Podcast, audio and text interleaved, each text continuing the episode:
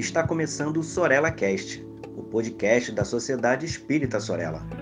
Sejam todas e todos bem-vindos ao quarto episódio da série Educação Científica no Sorella Cast.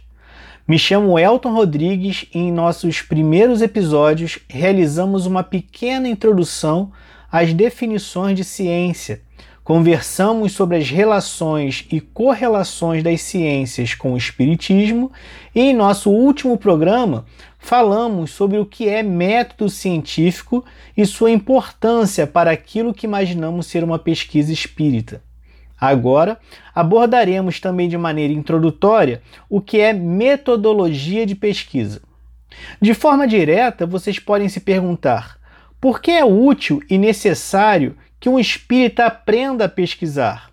Respondemos: no mínimo, para que haja uma melhor compreensão das informações que nos chegam.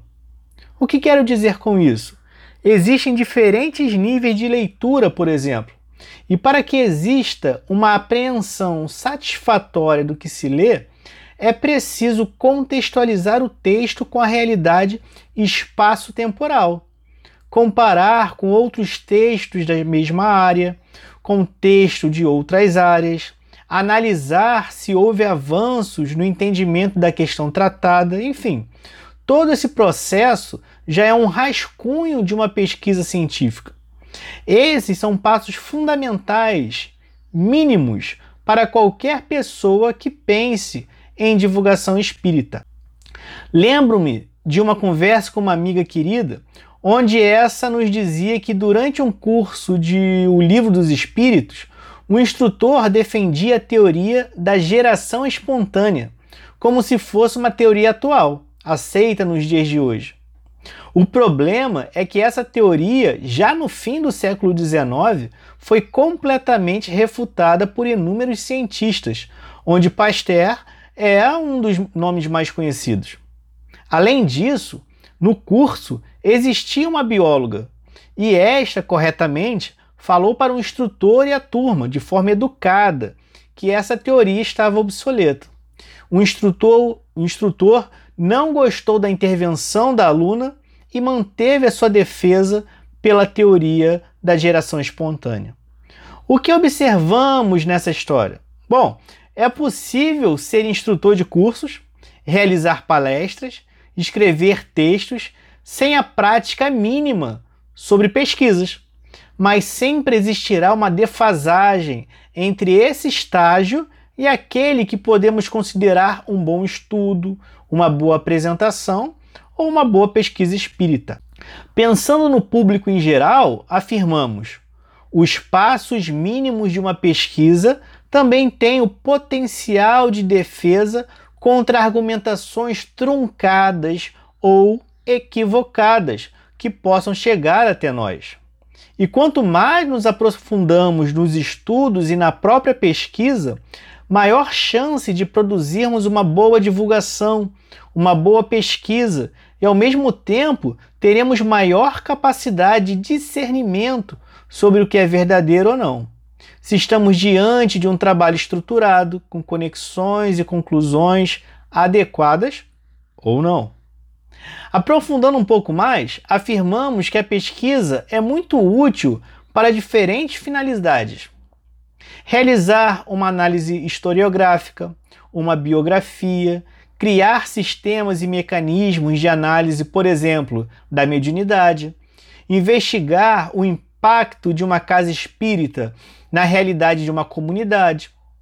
Quanto mais pesquisa for gerada, mais progresso existe. Seja uma casa espírita, em um grupo familiar ou em todo o movimento espírita.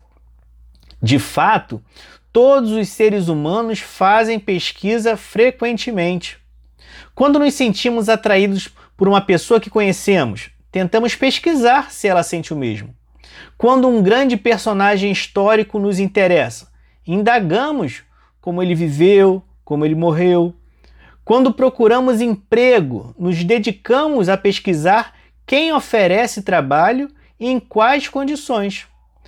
Quando comemos algo gostoso, queremos saber a receita. A pesquisa científica é, em essência, como qualquer tipo de pesquisa, só que mais rigorosa, organizada e realizada de maneira mais cuidadosa. Fred Kerlinger diz: é sistemática, empírica e crítica. E isso se aplica tanto a estudos quantitativos, qualitativos ou mistos. O fato de ser sistemática implica que existe uma disciplina para realizar a pesquisa científica e que os fatos não são abandonados à causalidade. O fato de ser empírica denota que coletamos e analisamos dados. E ser crítica significa que é avaliada e aperfeiçoada constantemente. Pode ser mais ou menos controlada, mais ou menos flexível ou aberta, mais ou menos estruturada, principalmente no enfoque qualitativo, mas nunca caótica e sem método. Esse tipo de pesquisa cumpre dois propósitos fundamentais: produzir conhecimento e teoria então seria aquilo que a gente chama de pesquisa básica, e resolver problemas, que chamaríamos de pesquisa aplicada.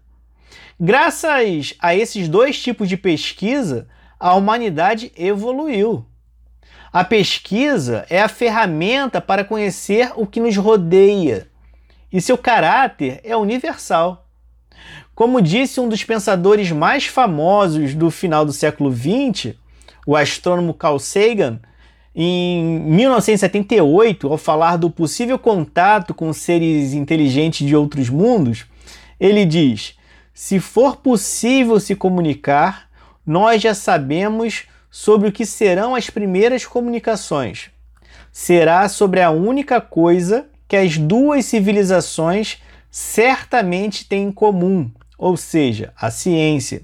E ele continua: talvez o interesse maior fosse transmitir informações sobre sua música, por exemplo, ou sobre convenções sociais, mas as primeiras comunicações conseguidas serão de fato científicas. Bom, aprofundando um pouco mais, a pergunta que fica é: quais são as características do enfoque quantitativo e do enfoque qualitativo de pesquisa? O enfoque quantitativo é sequencial e comprobatório. Cada etapa precede a seguinte e não podemos pular ou evitar passos. A ordem é rigorosa, embora, claro, possamos redefinir alguma fase. Parte de uma ideia que vamos delimitando e, uma vez definida, extraímos objetivos e perguntas de pesquisa, revisamos a literatura e construímos um marco ou uma perspectiva teórica. Das perguntas, formulamos as hipóteses e determinamos as variáveis. Desenvolvemos um plano para testá-las. Medimos as variáveis em um determinado contexto, analisamos as medições obtidas e essas medições, essas análises, geralmente eh, a gente usa métodos estatísticos e estabelecemos uma série de conclusões em relações, em relação às hipóteses. O enfoque qualitativo também se guia por áreas ou temas significativos de pesquisa. No entanto, ao contrário da maioria dos estudos quantitativos, em que a clareza sobre as perguntas de pesquisa e as hipóteses devem vir antes da coleta e da análise dos dados, nos estudos qualitativos é possível desenvolver perguntas e hipóteses antes durante e depois da coleta e da análise dos dados. Geralmente, essas atividades servem para primeiro descobrir quais são as perguntas de pesquisa mais importantes e depois para aprimorá-las e respondê-las. A ação indagativa se move de maneira dinâmica em ambos os sentidos, entre os fatos e sua interpretação, e é um processo mais circular, digamos, no qual a sequência nem sempre é a mesma, ela varia de acordo com cada estudo específico. E qual dos dois métodos é o melhor? Nenhum intrinsecamente melhor do que o outro. São apenas abordagens diferentes para o estudo de um fenômeno. Como estamos finalizando, vamos a um exemplo. Imaginemos que você quisesse saber se a iluminação do ambiente interfere de alguma forma na materialização de objetos. O enfoque quantitativo aqui nos parece o mais adequado, visto que teríamos que realizar diversas medições, estudos estatísticos, análises físicas, cálculos matemáticos. Poderíamos, por outro lado, realizar entrevistas com diversos médiums para ouvir seus casos, suas experiências sobre o assunto. Aqui já seria adequado o enfoque qualitativo. E por fim, poderíamos realizar uma pesquisa mais ampla sobre materialização, somando os enfoques quantitativos, os, os enfoques quantitativo, ou seja, realizando as medições, e qualitativo, com as entrevistas. Assim teríamos um enfoque misto.